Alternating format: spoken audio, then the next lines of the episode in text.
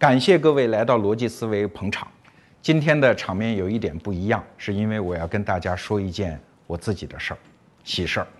我的女儿出生了，一对双胞胎的女儿。我给他们的名字取的一个叫罗思思，一个叫罗维维，哈，好吧。其实本来做逻辑思维这件事儿，我就是想后半生嘛，做一件有意义的事儿。但是看到他们出生的那一刻，我才知道。我的后半生是以此为标志才开始的。创业两年来，其实亏欠家人特别多。我一直在讲，我要死磕，甭管多难多累，每天早上的六十秒和每周的视频更新，我一定要坚持。但是此刻，我还是决定要向各位请两个月的产假，因为还是那个道理，亏欠家人太多。这个时候，我必须陪在我的妻子和新出生的女儿的身边。所以接下来的这八期节目怎么安排呢？我想请我的一些朋友给我来代班啊。这几位朋友，说实话，都是在我过去的一段生命里，对我知性的成长、认知这个世界能力的增进，是有重要启发意义的朋友。在很多关键的节点上，他们帮我打通了很多认知，所以我请他们来讲他们最擅长的那些点。其实也是对我启发过的那些点，那与其由我来转述，还不如请他们现身说法啊！我相信他们的讲述的品质会超过我。也许过了八期之后，你觉得根本没必要罗胖回来了，就罗胖请他的朋友来讲就可以了。好，感谢大家为我祝福。那今天第一期呢，我请到的是我的一个十几年的朋友，叫樊登。他自己也做了一个类似的事情，叫樊登读书会啊，呃，我也加入了樊登读书会啊，当他的会员，听他来给我们讲书。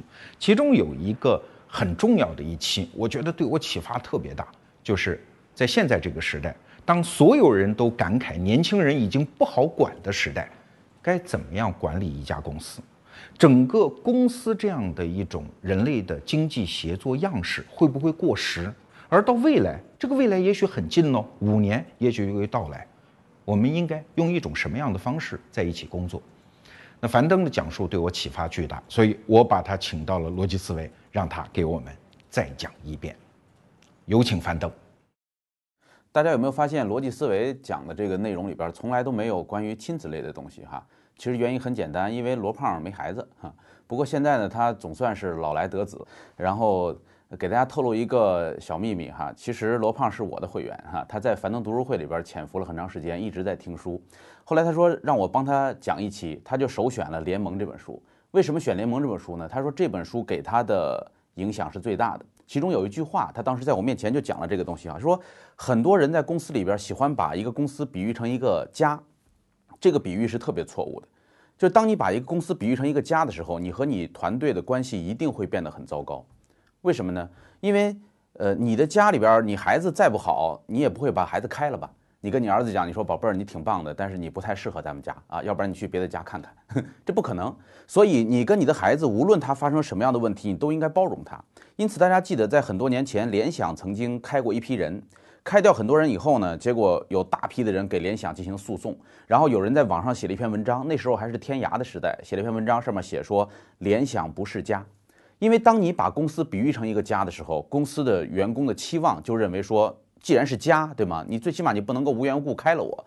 而事实上，公司不应该是一个家的比喻。当你把公司比喻成一个家的时候，大家的压力都会变得很大，员工和老板的压力都会变得很大。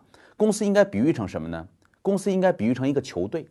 为什么是球队？你看芝加哥公牛队，当这个乔丹来芝加哥公牛队来呃应聘的时候，他绝对不会讲说，我签一终身合同吧，你能不能别开了我，对吗？不会。这个，所以我们公司应该是，呃，什么洛杉矶湖人队，我们公司是尤文图斯队啊，我们公司是中国足球队啊，中国足球队就算了哈。这个，总之呢，当你公司是一个球队的时候，你发现这个球队上正在打球的这五个人和底下坐着的人，以及这五个人当中，有的人是打完这场球就要退役的，有的人是刚刚签过来的新秀，但是都不妨碍他们怎么样，就是一块玩命。为什么呢？因为我们大家是一个。联盟，所以今天我给大家介绍的这本书呢，能够帮我们解决在管理公司过程当中最大的一个烦恼，就是怎么样让员工真心实意的愿意好好工作，这是一个特别难做到的事儿哈。那么怎么来解决这个问题呢？我们首先来面对职场当中有两个常见的谎言，人们在职场当中最大的两个谎言是什么呢？第一个谎言是老板跟员工说的，老板说你放心，我是不会亏待你的，这是第一个谎言。第二个谎言是员工跟老板讲的，说老板你放心，我一定会好好干的，我生是你的人啊，死是你的死人。然后你发现当公司出现了转型。呃，这个公司的业务出现了滑坡，老板手手中的现金流开始变得紧了以后，他第一时间选择做的决策就是裁人。对，只要一裁人，他马上成本就下降，他就可以穿小好掉头。而当员工一旦遇到任何风吹草动，他有了任何机会，或者他能够找到创业的可能，他第一时间选择就离职。所以你会发现，我们很多公司跟自己的前员工之间都存在着一些特别别扭的感觉。我如果你有创业经验哈，或者有如果你有个离职经验的话，你一定会找到这种别扭的感觉，就是很多人不愿意见自己的前员工，或者跟别人讲说那人是个坏人，大家都不要理他。我在北大给他们上课哈，然后有一次北大那个办培训班的那个老师就专门中午跑来找我说：“樊老师，我要跟你吃个饭。”我说：“我说怎么了？这么严肃？”他他表情特别严肃。呃，他说：“他说你知道我们那个谁谁谁吗？他们那儿一小姑娘的名字。”我说：“我知道啊。”他说：“哎，这家伙挺能干的，但是。”他现在创业了，在隔壁学院开了一个班，而且教的内容跟我们都差不多。然后我说：“那你找我什么意思呢？对吧？你跟我谈这是什么意思？”他说：“我就想跟您谈一下，呃，你能不能别给他讲课呀？”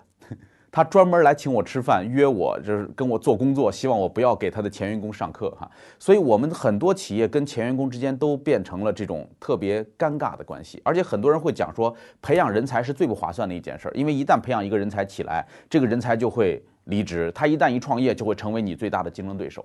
所以，呃，这成为了一个中国企业发展的怪局，就是中国的企业大部分不愿意培养人才，他们都愿意挖别人来。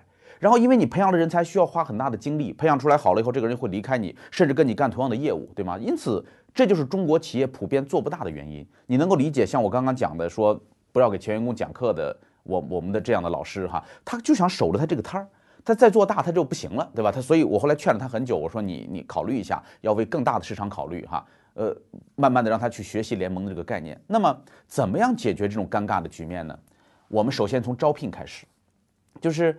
在招聘的时候，当一个员工跑来找你说：“哎，我想到你们公司来工作，你觉得孩子不错，挺好的，打算要他。”在你决定要他的时候，你要问这样一个问题：你说，小张，呃，这次到咱们公司打算干几年？小张可能有点愣，说：“啊，我我我我我打算干一辈子。”凡是打算干一辈子的，怎么回答他？OK，我们这里不招要干一辈子的人，想干一辈子的人是想干嘛？他想养老，对吗？所以你招一个人过来，想在这儿一直养老下去，那不行。所以我们不能够招要干一辈子的人。你要告诉他，你说小张，人生很漫长，对吧？咱们互相也不是很了解。你这是刚到我们公司来应聘，所以你对我们公司的情况也不太清楚。我希望你对你的人生能够有一个规划。如果能够有一个规划的话，你觉得这次最起码在咱们公司能够干几年？让他想想看。OK，如果小张是一个有想法的人，他会想，嗯，四年吧。我这次我觉得无论怎么样发生什么事儿，我最起码能够干四年，可以吧？OK，这算是有规划了哈。好了，第二个问题很重要。第二个问题你要接着问他。那么好，四年以后，当你离开咱们公司的时候，你希望自己成为一个什么样的人？OK，这个问题为什么特别重要？你希望自己成为一个什么样的人？各位，你们说一个员工在一个公司里边工作了三年、四年，他最大的收获是什么？呃。肯定不会是工资和奖金吧，对吗？就是发的那点工资和奖金早就花光了，所以那点钱对于他来讲只是养家糊口，绝对不是他最大的收获。一个人在一个公司工作了四五年的时间，其实最大的收获一定是他自己的成长，他成为了一个不一样的人，他拥有了更多的社会资源，他拥有了更多的经验，他拥有了更多的技能，他的价值观得到了提升，这才是一个人在一个公司里边工作了几年以后应该去追求的最大的收获，对吗？但是为什么我们的员工跟我们一谈起来就总是说这事儿有没有钱，这事儿有没有加班费，呃，这个事儿你跟我怎么算？为什么还不给我补贴？明明我们过来人都知道那点钱对于一个人来讲并不重要，但是我们的员工就总是盯着那么点钱看，原因是什么？很简单，因为没有人告诉他他还应该有一个更大的目标。所以这时候你要问他说：“当你四年以后离开咱们公司的时候，你希望自己成为一个什么样的人？”我告诉你，这个孩子可能会愣一下，他会认真的想一想。你知道麦肯锡在招聘一个人工作的时候，他们会问什么问题吗？麦肯锡的，我有个师弟是麦肯锡的这个合伙人，他就告诉我说，麦肯锡的人力资源在招聘一个人的时候，一定要问这样一个问题：说，当你离开麦肯锡的时候，你下一家公司的目标是哪家公司？一定要问这个问题。凡是有目标、有理想的人，才会珍惜眼下的工作，好好的工作。OK，所以你问他四年以后，当你离开这个公司的时候，你希望自己成为一个什么样的人？这个问题能够把员工点燃。什么叫做把员工点燃？哈，我在读书会里边讲过一本书，叫做《干法》啊，这是一本特别经典的书，日本的稻盛和夫写的。就这个人是日本的经营之圣，唯一活着的经营之圣，搞了一家京瓷，搞了一家日航，搞了一家。呃，叫第二电电，全都是世界五百强公司，对吧？老头七十多岁，胃癌还出来搞日航，搞到世界五百强，特别厉害的一个人。然后在《干法》这本书里边呢，稻盛和夫把员工分成三类。他说人有三类，第一类呢叫自然型。什么叫自然型？像我跟罗胖这种叫自然型，就没事干划个火柴，烧着了，我们就今天搞个这项目，明天搞个那项目，觉得特别带劲啊。这是自然型的人，不用你管他，他会自己玩命干。第二种人叫点燃型。哎，你给他做做工作，谈谈心，然后划火柴烧他一下，他烧着了。这第二种，第三种人呢，我把它叫阻燃型。什么叫阻燃型？你拿火焰喷射器喷它，喷喷完还那样，陶瓷做的，它阻燃型。各位，我们生活中有没有很多阻燃型的员工？你们想想看哈，就是，呃，我得说我这朋友哈，我有一朋友在一个杂志社当编辑，特逗，跟我抱怨，他说你知道吗？我现在练成了一招。我说什么招？他说我编辑任何文章。我只用三个键，我说哪三个键？他说 Ctrl V Ctrl A Ctrl X，就这三个键，哼多一个键我都不用。我说我说你为啥呀？你你干嘛这么挑战自己？哼，为啥？我就要对得起他给我那个钱，哼，我就要对得起他给我那个钱。各位听懂了吗？因为老板给钱太少，所以我就只用 Ctrl V Ctrl A Ctrl X，就这三个键，我就把这工作对付了。后来我就问他，我说那你这样编出来文章好吗？他说那当然不好了，凑合。我说：“那你的水平这几年是进步还是下降呢？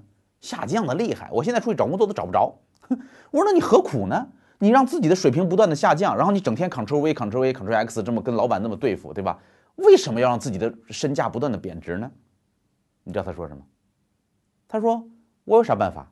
谁让他只给我那么点钱？各位听懂这个死循环了吗？因为老板只给这么点钱，所以我只能凑合。”我这么凑合，老板讨厌我，就给我更少的钱，所以我倒霉了。OK，各位，我们生活中有没有很多这样的孩子呀？说句实话哈，到处都是，还有很多人美其名曰把这个叫做职业，说我这个人很职业的，给多少钱办多少事儿，这叫职业吗？这是职业杀手的职业。职业杀手是你给我八千块，我要条腿；给两万要条命，对吧？这人家有这个职业，而我们作为一个打工的人，我们作为一个工作者。老板只给我八千块，我能不能干两万块钱的活啊？然后老板给我两万块钱，我能不能干十万块钱的活啊？你的价值不取决于老板给了你多少钱，你的价值取决于你创造了多少价值，你的能力有没有得到提升，这是很重要的一个道理，对吗？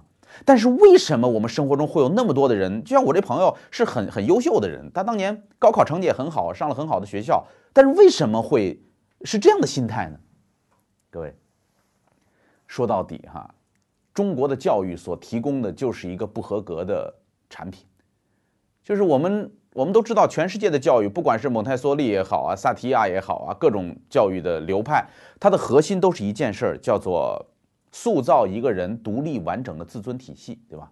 就是一个人的自尊是来自于内在的，他的尊严感不来自于别人怎么看我，不来自于跟别人怎么比较，不来自于别人怎么对待我，我该做什么就做什么。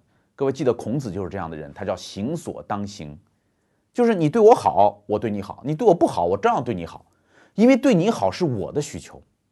我们我们经常会在那个网上看到很多这种各种帖子，教女孩子们处对象的哈，说这个一个老公要么给钱，呃，要么给爱，要么滚。各位，你们觉得这价值观正确吗？要么给钱，要么给爱，要么滚，这价值观正确吗？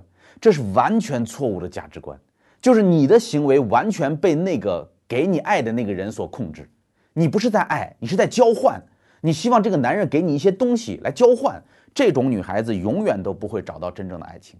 各位，什么叫真正的爱情？真正的爱情不是用来交换的，金钱不能换来爱情，呃，权利也不能换来爱情，爱情也不能换来爱情，就是没有道理说我爱你，你必须得爱我的，对吗？所以你爱我，我爱你，这很好。你不爱我呢，我照样爱你，我气死你，我就爱你，怎么着？这才叫真爱。所以，当一个人有着独立完整的自尊体系的时候，他才会去做自己应该做的事儿，而不是因为别人怎么对我，所以我故意要做那些跟你对着干的事儿。而我们的教育从幼儿园开始破坏孩子独立完整的自尊体系，我们的办法就是排名，然后跟别人比。你看他们家怎么样，他们家怎么样，他成绩多好，他成绩多好，他考了一本，你考了二本，对吧？他是二幺幺，他九八五。他总要找一个对比的对象，所以我们独立完整的自尊体系基本上丧失殆尽。你见到我们很多，嗯，高三的毕业生在毕业的那一年会去烧书吗？见过吗？他们痛恨学习这件事儿，他们学习根本找不到这里边本来应该有的乐趣，他会痛恨它。所以这就是为什么我们有很多员工整天在拿老板怎么对我来决定自己该怎么做。OK。所以第二个问题非常重要，把员工点燃。你要问他，你说四年以后，当你离开咱们公司的时候，你希望自己成为一个什么样的人？这个问题我对樊登读书会的所有的呃员工我都问过，我就是问他们，当你们离开公司的时候，你希望自己成为什么样的人？那好，这孩子想想，四年以后当我离开的时候，嗯，我我希望我能够成为一个店长，您觉得行吗？很好。你希望成为一个店长哈？那么在这四年时间里边，我会努力的培养你，尽量的让你成为一个店长，对吗？呃，在这个过程当中，我可能会嗯锻炼你，可能会安排你出差，安排你培训，有时候还会加班，这不是一件容易的事儿哦。各位你注意哦，很多公司在做招聘的时候，最常犯的一个错误是什么呢？就是我们在招聘的时候，喜欢给员工把公司描述的特别好。说你看，咱们公司工作其实没有那么累，咱们公司还有五险一金呢，咱们公司中午的中午午饭都报销，免费的自助餐特别好，咱们公司男女比例合适，你来了还容易找到对象。OK，当你用这种把公司描述的特别好的方法来吸引员工加入的时候，请问你找来的是一群什么人？对吗？他们是冲着北京户口来的，他们是冲着有免费午餐来的，他们是冲着说能找到对象来的，他们冲着压力没那么大来的。各位，这群人是来玩的。这群人，这群人是来是来休闲的，所以我们在招聘的时候，这是马云当年讲过的一个观点，我特别认可。他说我们在招聘的时候一定要对员工坏一点，你要告诉他这公司不容易干，这公司事儿特别难做，而且有时候会遇到屈辱，别人还会误解你，对吗？咱们公司加班是常事儿，对吗？但是我们要一块儿改变世界，你愿意来参加吗？各位，这时候你招来的人是那群想跟你一块儿来改变世界的人。而不是那个冲着免费午餐来的人，OK？所以在这个地方，当这个员工说他想要成为店长的时候，你不要那么轻松的许诺他没问题，我一定让你当店长。不是，这是一个很困难的过程。这个过程当中，我会锻炼你，会给你机会，会让你出差，呃，会让你加班，然后会让你培训。但是我会尽我所能帮助你达成作为一个店长所需要掌握的知识，可以吧？OK，这是我对你的承诺哈。那么你要为我做什么？不是说你想当店长就能当店长了，对吗？你要为我做什么？好，你现在进到这个店，你要帮我把这个店的业绩给我做起来，你要帮我把这个店的销售额做高，你要让这个店的客户服务满意度提高。OK，这时候我们双方达成一个协议，我们签一纸协议。你注意哦，这个协议没有法律效力。为什么要签一个没有法律效力的协议呢？就这个协议上就记载了。员工对公司的承诺，以及公司对员工的承诺，哈，然后签个约，这个没有法律效力，什么意思呢？你说一个员工他卯足了劲儿，说我想好好干哈，然后进来了干了，干干干，他有没有可能干一干又突然松劲儿了呢？有没有这种可能性？很多吧，因为很多年轻人他就是这样，对吧？他他热情劲儿过了，他又会慢慢的有点滑坡，有点松劲儿，这很正常的一件事儿，对吗？然后这时候你要不要把那个协议拿出来说，你看你当年跟我怎么写的，你对得起我吗？当你用这个协议来威胁他的时候，你又把他从主动型人格变成了被动型人格。所以这张协议的目的仅仅是起到一个作用，就是备忘。咱俩都记住，咱们互相之间有承诺哈。好，那么好好干吧。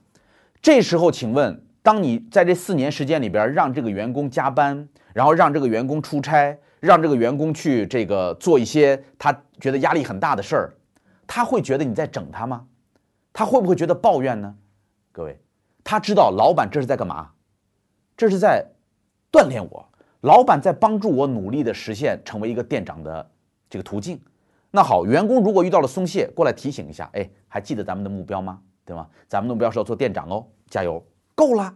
然后让这个员工不断的努力去把这个份工作干好，这就是联盟的第一步，就是我们首先得在招聘的时候跟员工把好关，要让员工知道你来这儿这四年是有目标的。在这个地方，我特别希望提到另外一本书，就是我们呃樊登读书会最近刚刚讲了一本书，叫《商业的本质》。这本书是杰克韦尔奇老先生写的。我现在特别喜欢讲那种就是八十多岁的人写的书，因为我觉得。这些人快离开这个世界了哈，他就会把自己的想法无私的都写在书里边，因为带走也没用，对吧？他就会写的很多有用的东西在这儿。这本书里边有很多有用的东西哈，其中有一点我印象特别深。杰克·韦尔奇说：“你一定要对员工的要求足够的严格，为什么呢？因为这是对员工负责。员工一天二十四小时，其中还有十几个小时在吃饭睡觉，所以他一天能够用来投资的时间就只有八九个小时。”员工把这八九个小时投资在了你身上，员工来这儿打工，各位请注意，他不是来这儿领工资，他是来这儿投资的。他把他的人生的八九个小时每天投资给这家公司，你要为投资人负责，你要为这个员工负责，你要让这个员工能够得到他的投资应得的回报。所以，跟我们这本书是不是连起来了？你发现？跟联盟是连起来了，你让他知道说，这四年时间里边，你每天投资八九个小时在咱们公司，你要有所回报，你的目标要搞清楚，对吧？所以这时候，当员工找到一个目标，说我的目标是要成为一个店长的时候，他不会觉得那些加班是浪费时间。各位，这个乔丹和他的老板有没有目标，对吗？乔丹说我的目标是成为史上最伟大的球员，很好。老板说那这样，那个你给我得两个总冠军，我培养你成为史上最伟大的球员。好了，玩命干。然后乔丹就玩命的打球，然后这老板开开心心的捧他，最后大家达成一个双赢的结局，对吗？这是我们说的关于联盟的第一步。那么后边还有很多更多的玩法哈。前面我们讲到说问了这两个问题，然后让这个员工呢找到一个目标，说在四年时间里边要做店长。好了，在这四年时间里边，你努力的锻炼他，你也真的要培养他，因为你知道我们讲领导力的课程有一个非常基础的知识，就是什么叫管理者。很多人做了很多年管理者，不知道什么叫管理者。我在这普及一下哈，管理者的定义就是管理者是通过别人来完成工作的人，这就是管理者。而很多人不知道这个定义，所以他遇到任何事他说“我来”，对吧？这放着我来。很多尤其是男人特别喜欢这样，因为男人最需要得到的就是被需要的感觉。男人特别喜欢听别人讲说“我要，我要”，对吧？这特别需要。所以当一个男人有这种愿意替别人干事儿的这种想法的时候，你发现很多领导干的特别累。整天替人干这个，替人干那个，还把别人训一顿。最后你发现，凡是替员工干很多事的老板，通常跟员工的关系都不太好，因为员工觉得你不信任我，员工觉得你根本也不信上我，你你你就讨厌我，所以我不会感谢你，你还挡住了我前进的道路，对吧？所以你要知道，管理者是通过别人完成工作的人，因此对于你来讲，只要你是个管理者，你身上永远都有着一个最重要的责任是什么呢？就是培养他人的成长。所以在这四年时间里边，你的任务就是培养这个人成长，对吧？努力的让他成为他所要达到那个目标，想要做店长哈。好了，四年的时间一晃就过去了，到了三年半的时候，你要跟他再谈话了，对吗？三年半，你把他找来，你说小张，那个你看时间过得这么快哈，转眼就三年半了，怎么样？找着下家了吗？你不是说好了吗？四年要走吗？对吧？所以你要问他找着下家了没有？小张说没有，没找着下家。我我我不想走，咱们公司挺好的，我觉得还还想接着干呢，不想走了。不想走了怎么办呢？这时候你要吓唬他一下，你说：“呃，世界那么大，你不想去看看吗？” 他说：“我不去，真不去哈，不去行，不愿意走了行。”那么这时候问他什么呢？那么好，这次打算干几年？OK，那么这次的目标是什么？这就叫任期制，一个任期接着一个任期的谈下去。OK。这个这本书的作者是 LinkedIn 的老板，就是 LinkedIn，大家知道哈，这个人力资源的一个社交网站。然后 LinkedIn 就用这样的方法，把一个二十六岁的小伙子培养成了 LinkedIn 的全球副总裁。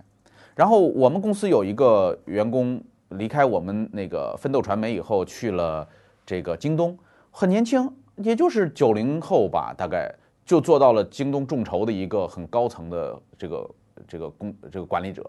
然后我去华为给他们上课，我就发现华为的所谓高管，就是管着荣耀手机什么全国销售那些人，都是小伙子，都特别年轻。就我们这都太老了，在那儿就就没有这么老的人，都是光头，然后大概九九零年、八八年这样的人。所以一个年轻人身上所蕴含的潜力是非常巨大的。因此，任期制。让他，比如说他能够在两年之内就做到店长，好了，可以提前结束任期，对吗？所以一个任期接着一个任期的谈下去，让这个员工得到不断的发展。OK，那么另外一种不太呃顺利的状况是什么呢？这个员工说，啊，那个老板，我找着下家了啊，就在对面那对面那楼上有一个公司挺好的，以前是咱们甲方，我现在去那边工作了，怎么办？人家真走了，人家真的跟着甲方跑了，怎么办？OK。这你你不是说好了四年让人家走吗？对吗？所以这时候你你你大气一点，不要不要扣人家的什么社保啊、什么保险之类的，对吗？好了，哎呀，很遗憾哈，你真的要走了。不过呢，这也说明咱们这四年的培养是有效的哈，最起码给你店长的待遇了吧，对吧？那没问题，很好，祝贺你哈。这样，我会给你写一封推荐信，我会亲笔来写这封信，呃，我要把你所有的优点全部都写出来。要让他们知道咱们的人有多么的优秀，去了好好干，别给咱们丢人，对吗？呃，随时有任何问题可以回咱们公司聊天，咱们公司是你的大本营，好吗？咱们大家永远都是朋友。那呃，还剩这个半年多的时间，呃，拜托你一件事儿，各位猜猜什么事儿？还有半年时间，对吗？帮我培养一个接班人，半年时间让他培养一个接班人，我觉得这个时间是充裕了，对吗？然后让他培养一个接班人，这孩子会不会帮你培养呢？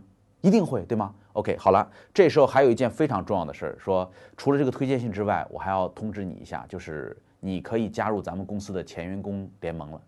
咱们公司有个前员工俱乐部，你不知道吗？OK，前员工俱乐部，OK，你可以加入咱们的前员工俱乐部，享受咱们的前员工福利。好了，什么叫前员工福利？比如说，我们公司的前员工可以给我们公司介绍新人加入，猎头费，对吗？他只要介绍一个人加入，我们给他一笔猎头费。这算不算是一个前员工福利，对吗？我们公司的前员工可以做我们公司的神秘访客，因为他对我们公司的业务非常了解，他可以假扮神秘访客，然后来提升我们公司的这个效率，对吧？然后我们公司的前员工可以享受我们的员工内购价格，可以吧？然后我们公司如果有这个什么呃呃大大的 party 啊，有那种什么聚会啊，前员工可以来参加。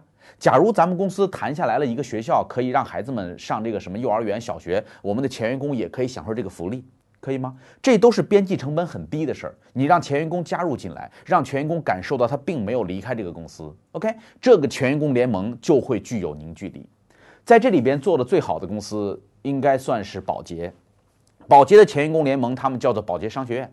然后我有很多师弟师妹都在宝洁工作，我有时候也参加他们的那活动就去了。你知道保洁的人见了面互相怎么怎么说话吗？他们问说你是哪一级的？他们互相问你是哪一级的？各位，他把保洁当做是一个学校。我认识那么多从保洁离职的人，因为你知道保洁的待遇不算特别好的，呃，所以保洁的离职率很高，但保洁的培养很好，对吧？所以保洁的人出来都干了很好的工作。我认识那么多从保洁离职的人，几乎没有听过一个人跟我抱怨保洁。没有一个人告诉我说宝洁是一个烂公司，没有，所有的人还跟我讲说你还要买宝洁的产品啊，他那洗发水就是好，什么什么等等，还在给我做营销呢。宝洁的前员工联盟有二十五万人，就是二十五万人都被他们管起来，这是他们的前员工联盟。而 LinkedIn 他们的前员工群在这本书里边讲哈，他们的前员工群有十五万个，十五万个前员工群涵盖了美国百分之九十八的五百强企业。所以你想想看，LinkedIn 想要找一个人，想要在哪个公司找一个熟人，多容易的一件事儿，因为他们全部都在网上待着。OK，中国也有很多做的不错的企业，就是呃，这个比如说阿里，呃，马云有一句名言，他说：“一天的阿里人就是终身的阿里人。”我很欣赏这句话，就是马云在他们的总部。呃，因为我有个同学是跟着马云创业成功的，他在阿里巴巴的工号是七十多号，你想很厉害了。呃，公司一上市，他就变成了亿万富翁。然后他们公司有一个特别大的一个大厅，能够容纳，据说能容纳上万人的一个大厅。然后马云每年会做一个前员工聚会，在这个地方，能够被邀请回来到阿里巴巴总部，呃，进行前员工聚会的人都会觉得特别的光荣，因为马云会亲自出来跟他们演讲，然后大家分享、吃饭、聊天什么这样哈。然后他们把自己叫做阿里系。就是我们是阿里系，然后我们大家在一起，我我们愿意投资互相的公司，因为我们知道大家的价值观，我们知道他们做事很拼，对吗？这就变成了一个特别大的资源池。那天我在一个论坛上讲这一段，结果底下有个人不高兴，是腾讯的，他说我们腾讯也有，我们腾讯也做这个东西，包括我们说华为也做这样的东西，他们都愿意去管理自己的前员工联盟。当你能够这样去对待你的这个前员工的时候，请问有一个非常重要的事儿，对现任员工有没有影响？对现任员工是好的影响还是坏的影响？各位，你们可以想想，如果你们站在员工的角度思考一下，看到老板是这样对待一个离开的人的，OK，那么老板是一个什么样的人，对吗？老板的格局足够大，老板是针对我们好，所以老板之前说的话，我觉得是可信的。因此，咱们现在就好好干就行了。将来有一天，咱们也可以跟老板成为朋友，对吗？咱们也可以成为前员工联盟当中的一位，OK。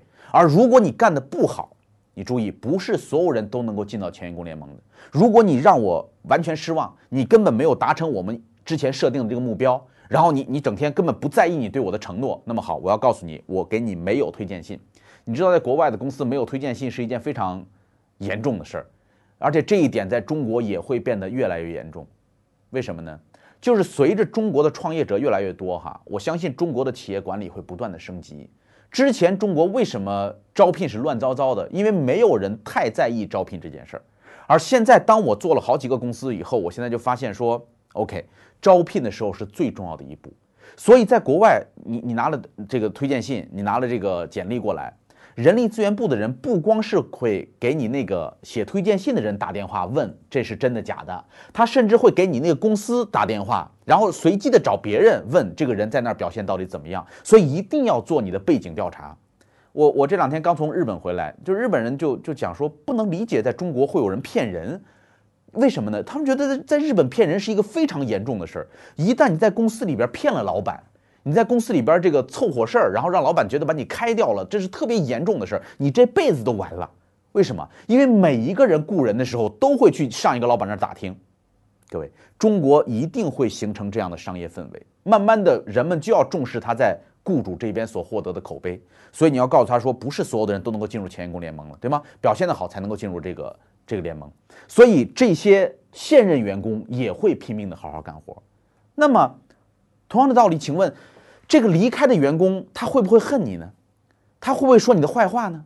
对吗？当你邀请他加入前员工联盟，还给了他这么多福利以后，他会不会走到哪儿也说：“哎，这家公司是一个不错的公司，对吗？”各位，你们知道对你们的公司口碑影响最大的人是什么人呢？不是客户，客户说你的公司不好，别人还有可能不信。对你公司口碑影响最大的人是你的前员工，哎，你的员工说那公司很乱，那公司根本不行，那公司坑人的。别人一听就信，对吗？所以，怎么样能够让你的离职的员工依然能够说你的好话，这是一件非常重要的事儿，这是你的口碑管理哈。那么，同样的情况，这个离职的员工有没有可能给你继续带来生意呢？他有没有可能，因为他对你的业务非常熟悉啊，他出去以后他认识的人更多了，所以他很有可能成为你最大的新的业务员。哼，这有一个案例特别有意思，我在南京大学也讲课，南京大学讲课的时候呢，他们遇到了跟北大那个老师同样的状况。然后那个主管坐在后排听我讲联盟这段，听着听着，后来中午吃饭的时候跟我讲说：“樊老师，你今天这个事儿帮了我了。”我说：“怎么了？”他说：“我手下有两个女孩，两个特别棒的销售，两个小女孩要离职，要去苏宁电器，在南京，我要去苏宁电器。说我就很纠结，我说怎么能留住他们，对吧？我想着扣他们的钱啊，他们有押金什么的，想了很多招，呃，现在还没实施。我一听你讲这个，我觉得我不能这么做，我我得换个招。”然后他就原原本本的用这个联盟的方法，呃，客客气气的送走了这两个女孩，给他们写了推荐信，然后等等，非常愉快的处理这件事儿。后来他跟我讲，他说：“你猜怎么着？”我说：“怎么了？”他说：“哎呦，真是让我很惊喜。为什么？说这两个女孩离开了以后，还经常给他们招生。”因为这两个女孩认识的人更多了，她们交际面比过去广泛多了，而且她很熟悉你的业务流程，招生还能赚到钱，对吗？所以经常送一个人过来说，这个人报名，哎，这个人来报名，你接待一下。最让他感动的是，有一天周末他们上上课的时候，有一个女孩回来了，干嘛呢？她说：“我知道你们周末很忙，我过来帮你代班。”各位，人跟人为什么不能处成这样呢？对吗？我我知道我的。前前东家会会很忙，所以我我这周末过来，大家都是朋友，我们来看看他们，然后给他们带个班，觉得很好玩，很怀念，对吗？这就是前员工联盟的好处，所以我们需要下一定的力气去打造这个前员工联盟，让员工觉得你是真的替他们的发展在着想。各位，这一点是管理上的一个非常重要的精髓。我每次讲完领导力以后，哈，就会有很多的学生找我问说：“樊老师，你看这个案例，这个孩子怎么不努力？你看这个，我给他提了什么要求，他怎么做不到？”哈，各位，他老希望对员工提出特别多的要求，让员工能够做得到。这时候我就经常会发现一个根本性的问题，就是你有没有考虑过这些事儿对这个员工的好处？你有没有考虑过这个员工在你们公司的发展？还是你只想让他老老实实的当工具？我们大量的企业都希望员工不要走，都希望员工老老实实的待在一个地方不动，对吗？这时候显得我们公司人力资源的成本就会下降，对吧？然后我们公司呃稳定。各位，你只能留住庸才。硅谷产生了那么多那么棒的公司，但是硅谷的人员流动性非常的高，基本上一个人干两三年全都跑掉了，对吗？但是在这本书里边，这个李德霍夫曼就讲说，硅谷的秘诀到底是什么？呃。什么是硅谷的秘诀？各位，他说硅谷的秘诀就是每一个员工都有着创始人心态。就不管你要不要创业，你得有创始人心态，你得觉得我做这件事儿，我是在创造一个事情，我不是为了养家糊口坐在这儿混日子的，各位，所以。打造前员工联盟，对于现任员工和已经离职的员工来讲，都是非常重要的一件事儿，而且可以大幅的提高你公司工作的士气。因为大家知道，老板是玩真的，老板不是来假的。呃，很有趣的一个案例是我我在一个某大型国企给他们上课，然后我就讲这个，讲着讲着呢，底下第一排坐那老板就突然拍大腿，啪拍，我说你怎么反应这么强烈，咋回事儿，对吧？我就问他怎么了，有什么问题？他说，哎呀，听晚了，你这课听晚了。我说我说为啥？他说之前有个员工就没管好，弄得现在很糟糕。我说什么人呢？搞得你这么焦虑？哎，这个人叫任正非。任正非，任正非从这公司出来的。然后任正非走的时候，他们公司就卡他们，然后不给他档案，然后扣他的什么？那时候不知道有没有社保之类的，反正总之弄得特别不愉快。任正非到现在都不提这个茬儿，都不说自己跟这公司有关系。你想，就闹得这么别扭哈？他说：“你说我当年我们那么有钱。”我们给他投个两百万，占他百分之十的股份，那还用盖楼吗？现在，华为百分之十的股份，各位开玩笑，首富了，对吗？没做。他刚说完这个，旁边那个副总就顶他说：“还有一个呢，你忘了谁呀？还有一个叫杨国强，各位知道杨国强吗？碧桂园的老板，对吗？碧桂园的老板杨国强，华为的老板任正非，都是从这个大型国企离开的。”然后到最后都没有形成一个良好的联盟的关系，反过来变得水火不容。对他们后来总结了一下，说我们公司啊没有前员工联盟，我们有很多前员工官司，我们公司打造了很多前员工官司。但是各位，你们知道这里边有一家公司做的特别棒的，这个很多人不知道，因为我们家有有人在里边工作，我才了解这个哈。各位知不知道航空航天部有一个公司叫七七幺所？原来叫六九幺，六九幺七七幺合并了，这是一个骊山微电子公司，这是一个特别有名的一个三线的公司，就是做火箭呐，做什么这些军品、民品都有的一个公司。这公司为什么说做的特别好呢？他们公司当年有一个年轻人，也不算年轻人了，五十多岁了，要离职创业，然后他们老板呢没有让他离职，老板说这样吧，我们投资给你，你去创业，然后你要做成了的话呢，咱们公司算是有一份股份。哎，这员工说行，因为那时候都没钱嘛，从公司拿了钱跑到深圳去创业，他们做了一家公司。这个中年人叫侯为贵，这公司叫中兴，所以这个七七幺所现在每年就是分红，只要中兴一分红，哇，所有人就发奖金，就日子过得特别爽。你看，当年你的一笔投资只要成功了，你的前员工联盟只要打造起来了，OK 就行了，OK。所以这是第二种情况哈，就是员工离职，他要去别的公司工作这种情况。第三种情况，这个员工说，老板。呃，我没有找到新的工作，我也不想找工作了。我现在决定了，我要创业啊！我不打算再再那什么了，不打算再打工了。我觉得我创业挺有意思的哦。员工要创业了怎么办？各位，很自然，这时候你要问他需不需要帮助。当然，前提是你认为这个员工可以啊。你问他需不需要帮助，能不能投资，让我入一股，我会帮你把它做得更好。各位，这就是一个创业平台的搭建。这时候你会发现，当一个老板的格局是希望员工成功的时候。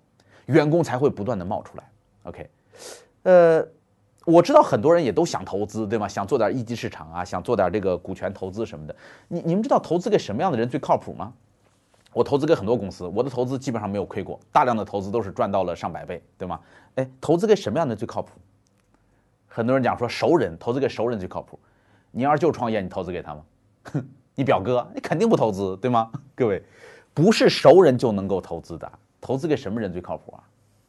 投资给你的同事最靠谱，因为这些人你知道他们是怎么干活的，你知道他们工作的状态，你知道他们的思维模式，你跟他们开过会，这时候你才能够相信他能够把这事儿做好，对吗？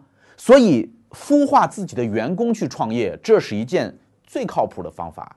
这个和徐老师、徐小平他们做的那种撒种子一样天使投资是完全不一样。他要求成功率。彼得蒂尔的投资原则就是，他绝对不会乱撒种子。他投任何一家公司，他一定要把自己的所有资源配置上去，让他成功。呃，要了解这部分内容，可以去听一下我们讲过的一本书，叫《从零到一》，这是去年跟这个联盟是同一个系列，叫基点系列里边的书籍。呃，去年最火的一本商业书籍，能够让你充分的了解彼得蒂尔的。心智模式，他是怎么看待这个世界的？OK，所以这时候你可以投资给他，跟他形成联盟的关系。所以一个员工离职，无非这么几种情况。那四年任期到的时候，无非是接着干、离职、创业，或者他表现的特别糟糕被你开掉，对吗？如果他表现的特别糟糕被你开掉，他不再续约了，那好，没有前员工联盟的这些奖励，对吧？然后你不能够进入我们的这个福利体系。那如果没有的话，我们打造一个这样的联盟出来，这就是。联盟这本书的最核心的精髓所在。那么好，呃，有人会问说，那所有的人都这样对待，那我一天到晚得忙死啊！我手下管那么多人，对吗？不是所有的人都要这样对待的。呃，基本上在这本书里边把员工分成了三类。第一类员工呢，就是合伙人，就是股东、创始的这些人。这些人你不用管他，因为他拿了钱进来的，对吗？所以他们就好好干就 OK 了。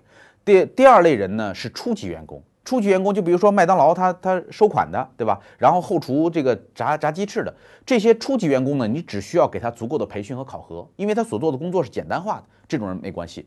我们联盟这种方法要管理的最主要的对象是谁呢？就是核心的中坚力量，我们的中层人员。当你把这些核心的中层力量管理好的时候，你发现你的公司就会不断的孵化，不断的变大。OK，呃，这里边也要推荐一个。我和罗振宇共同的一个朋友叫宗毅啊，这个小伙子特别棒，他开特斯拉，然后到到处旅行哈。宗毅写了一本书叫《裂变式创业》，就是讲这个事儿，就是他通过自己的琢磨，他应该没看过这本书，他现在也是我们读书会的会员哈。然后他通过自己的摸索，然后摸索出了一套裂变式创业的方法，在他们公司内部孵化出了十几个非常优秀的公司。各位，这就是我们所说的联盟的概念。所以。我希望大家能够学习腾讯、阿里和华为这样的公司，去下功夫打造联盟的这个体系，然后在考虑公司的发展的时候，不要忘记了员工的发展，就是一定要让员工知道，说你的目标和我的目标并不矛盾，咱们的目标是一致的。我要得总冠军，你要成为最伟大的球员。你在咱们公司工作最大的收获，不是来自于给你的工资奖金，因为我给你发再多的工资，你在北京也买不起房子。你要想在北京买得起房子，你必须得创业成功一次，对吗？所以你在这最大的收获、成长是来自于你成为了一个靠谱的人，你成为了一个可以去创业的人，甚至我可以成为你的天使投资。OK，呃，这本书对我和我周围的人的影响都非常的大，在我们读书会。我我跟我的员工们就讲，我说如果你们想挣快钱的话，你在咱们读书会挣的钱，可能还不如出去开优步挣得多，对吧？你玩命开两个手机开，对吧？一个月挣两三万都是有的，咱们这儿只能给到八千啊一万，对吧？嗯，那要不要去开优步呢？这是你自己的选择，对吗？但是在这儿如果干四年下来的话，我希望你能够成为我们的创始人之一，愿不愿意跟我们一块儿用读书的方法来改变这个世界，对吧？这时候你发现员工们愿意干这个事儿的那个激情是发自内心的。他们加班不需要我要求他们加班，他们觉得这事儿必须得加班把它干完，他会乐于享受这件事儿。中国社会目前最缺的东西，就是每个人享受自己的工作。我们每个人都是苦哈哈的工作，然后目的就是为了攒够去旅行的钱，对吗？这是特别要命的思维方式，这种思维方式会让你永远痛苦下去。一个人一定要学会沉浸在自己的工作当中，快乐的去享受它。当然需要联盟的帮助，让你知道公司的目标和个人的目标是可以达成一致的。跟这本书相关的呢，延伸的几本阅读，首先当然会推荐《从零到一》啊，《从零到一》就是彼得蒂尔写的这本书。在这本书里边，你会看到说，彼得蒂尔是站在一个哲学家的高度在考虑整个创业这件事儿的。呃，我印象最深刻的就是他说的密次法则和正态分布。我们大家在过去经常会把这个世界当做是正态分布的。什么叫正态分布的呢？就是有一部分人特别穷，有一部分人特别有钱，然后剩下的是中产阶级，对吧？然后有一些公司特别赚钱，有一些公司特别赔钱，剩下的是熬着不赔不赚，对吧？这叫正态分布。所以，如果我们认为这个世界是正态分布的话，那么大量的投资的理念就是应该均匀分布，就是我我我撒出去，然后看看它的收成。但是彼得蒂尔说，这个世界根本不是正态分布的，这个世界是幂次分布的。什么叫幂次分布？就这样一条线，这样一条线，就是只有少部分的企业特别挣钱，剩下的大量企业都不赚钱。对吗？现在就这样，然后只有少量的人特别有钱，然后剩下的大部分都没钱，这是幂次分布。所以在我们认识到这个世界实际上是幂次分布的时候，这个其实也就是我我嗯稍后会在读书会里边讲过的一本书，叫做呃叫做爆款。爆款就是说，我们过去听长尾理论哈，觉得尾巴越拖越长啊，长尾特别重要。在《爆款》这本书里边，哈佛大学这个教授就讲说，长尾理论是骗人的，因为这个世界上根本没有出现过任何一个成功的长尾，所有成功的企业全部都集中在头部，去抢占头部资源，这才是最重要的东西。所以，长尾理论那个那那哥们儿压根儿没做过企业，他就是一个呃报纸的编辑。这教授瞧不上报纸的编辑，他说他不行，他那文章他理论彻底失败。包括谷歌。和 YouTube 这些公司原来都特别信奉长尾理论的，他们现在全都转回来打造爆款。你没发现咱们的优酷、什么乐视、呃爱奇艺都在都是靠一个什么《太阳的后裔》就火了吗？你你做再多的小视频没用，一个《太阳的后裔》把你全干掉，对吧？所以幂次分布才是这个世界的真相。当我们知道这个世界的真相是幂次分布的时候，对每个个人有什么影响呢？对于公司来讲，投资你要投头部的部分，对吧？对于个人来讲，请注意，你的时间就是投资。对吗？所以不要把你的时间投资成了一个一个的坑。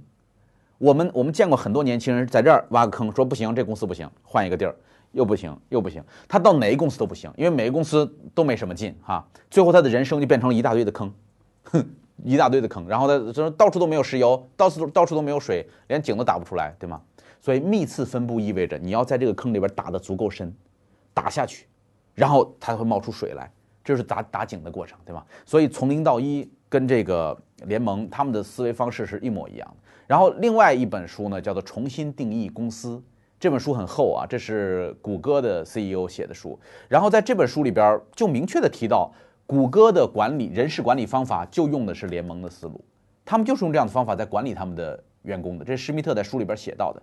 然后重新定义公司里边有一个特别好的点就是。谷歌认为招聘的时候一定要招创意精英。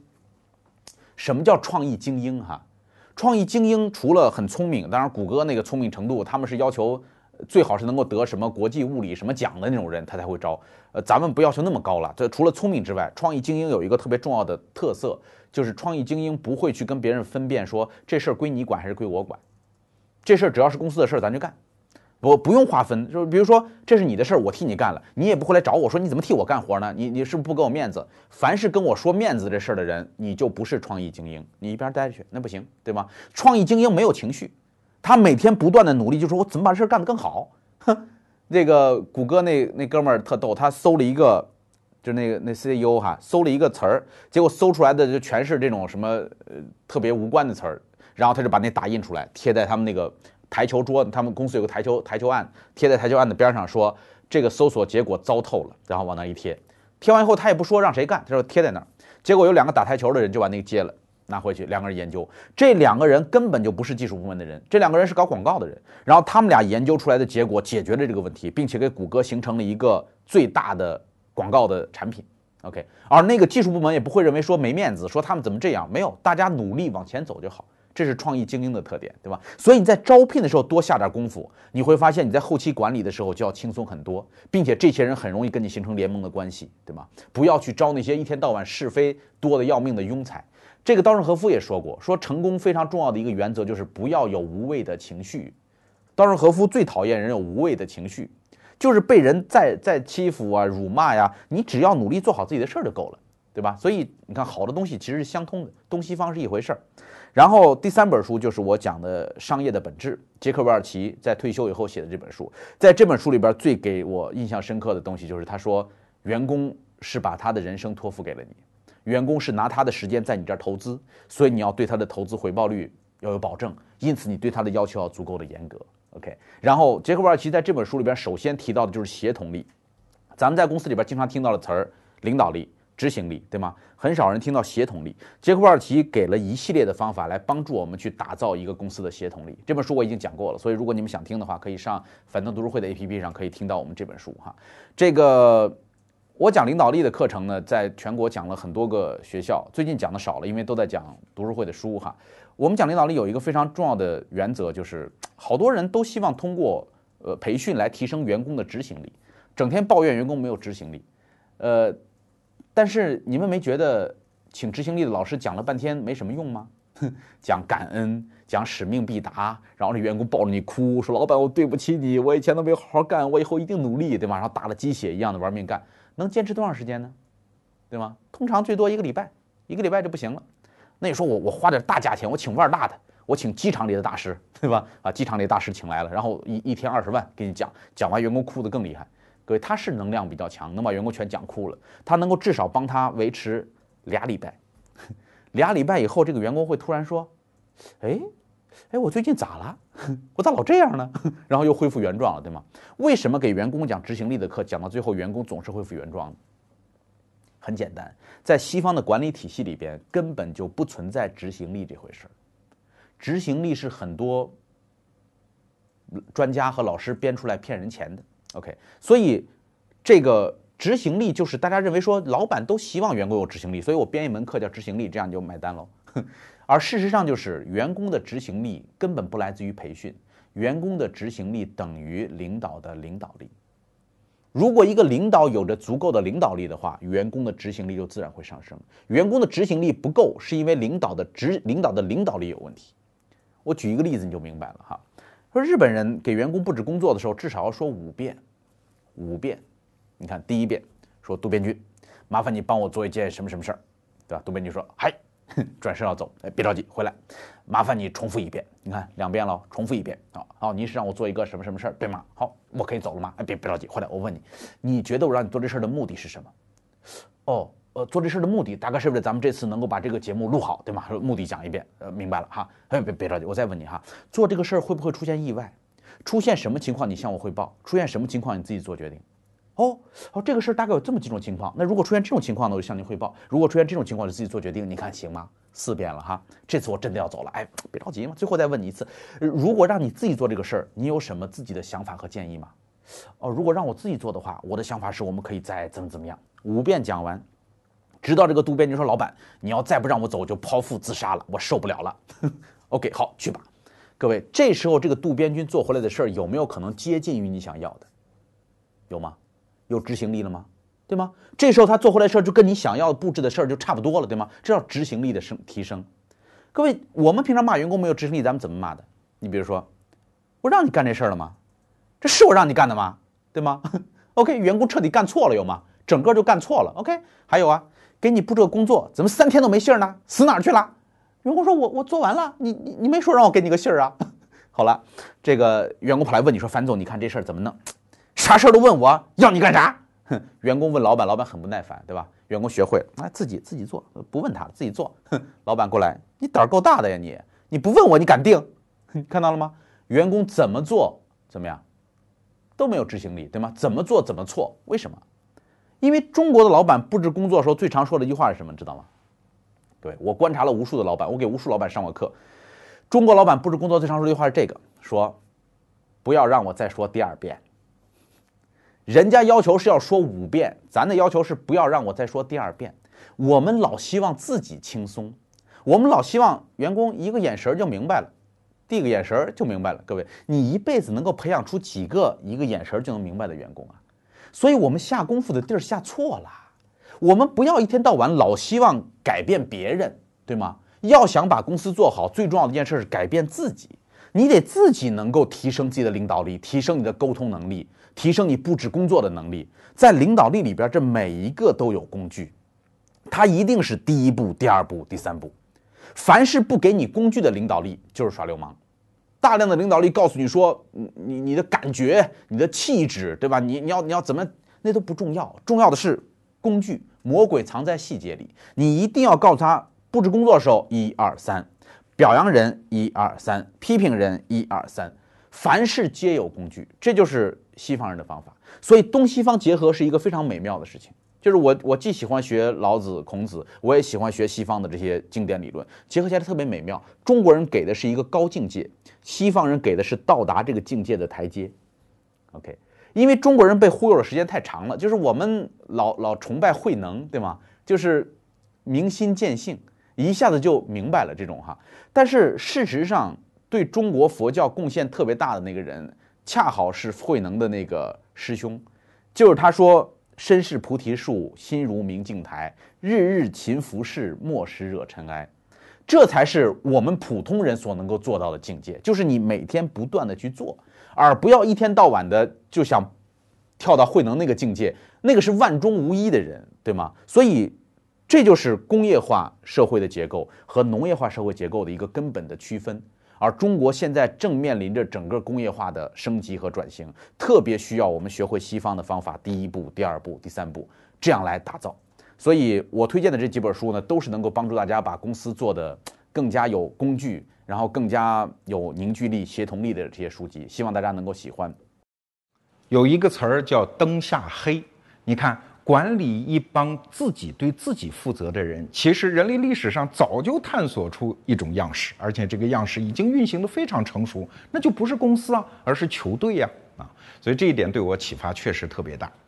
这两年呢，内容创业界火了很多概念，什么 IP 呀、网红啊、内容啊等等，但是我从来不在意这些词儿，我只在意一个东西，就是人啊！我相信人的无穷的创造力、自我迭代认知的能力。那其实优秀的人在市场上非常稀缺的。大家可能知道，逻辑思维开发了一个 App A P P 啊，叫得到，就是得到一个好东西的得到。那我们最近就推出了订阅收费的内容。我把我的朋友樊登请来入驻得到，给大家开一个叫樊登速读。那它起到的作用就是尽他的可能去阅读最新锐、最有用的那些书，然后。以他的理解再给大家进行转述出来，请注意，这不是替代你的阅读，而是他用他给你提供的有偿服务，帮你去速读一些书。如果你觉得对这个话题感兴趣，你愿意继续去探索的话，那祝你成功。好，樊登速读，今天我在这儿替他做一个广告，希望对你有用，而且我坚信一定对你有用。